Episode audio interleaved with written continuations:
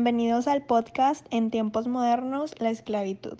La esclavitud es un tema que desafortunadamente ha estado presente en nuestro alrededor por siglos. Se ha ido transformando conforme el tiempo, pero sigue formando parte de nuestras vidas.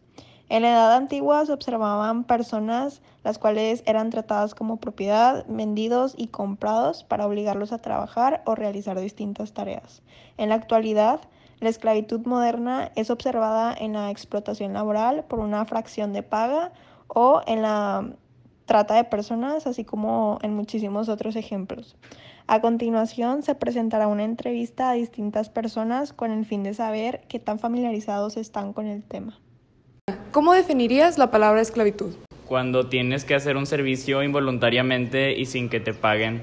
Utilizar a una persona para tu beneficio. El estado en el que una persona se encuentra privada de su libertad porque se encuentra bajo el dominio o la protección de otra persona.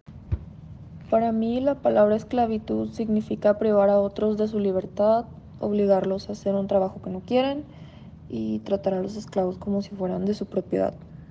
Menciona qué tipos de explotación humana conoces. Como prostitución, explotación infantil, trata de personas. Tráfico de órganos, tráfico de personas y explotación laboral. Un ejemplo perfecto de esto es trabajo forzoso en las personas, incluyendo niños, la explotación sexual para fines comerciales, e incluso en el matrimonio por obligación. Es una empresa que malpaga a sus trabajadores solo para tener los pedidos en tiempo, en forma y en el menor costo posible. Y la tercera y la última pregunta es, ¿con qué piensas que están relacionadas o a qué se deben las formas de esclavitud y explotación contemporáneas? Desde que se abolió la esclavitud, la humanidad ha estado buscando formas y bucles en la ley para poder seguir explotando a la gente, en especial en gobiernos capitalistas. Yo pienso que las formas de esclavitud y explotación contemporánea están relacionadas con un abuso de poder. Nosotros nos volvemos esclavos, incluso de nosotros mismos o del trabajo. Podemos estar siendo explotados de forma inconsciente y muchas veces eso es algo que genera una enorme desigualdad y falta de derechos en nuestra sociedad?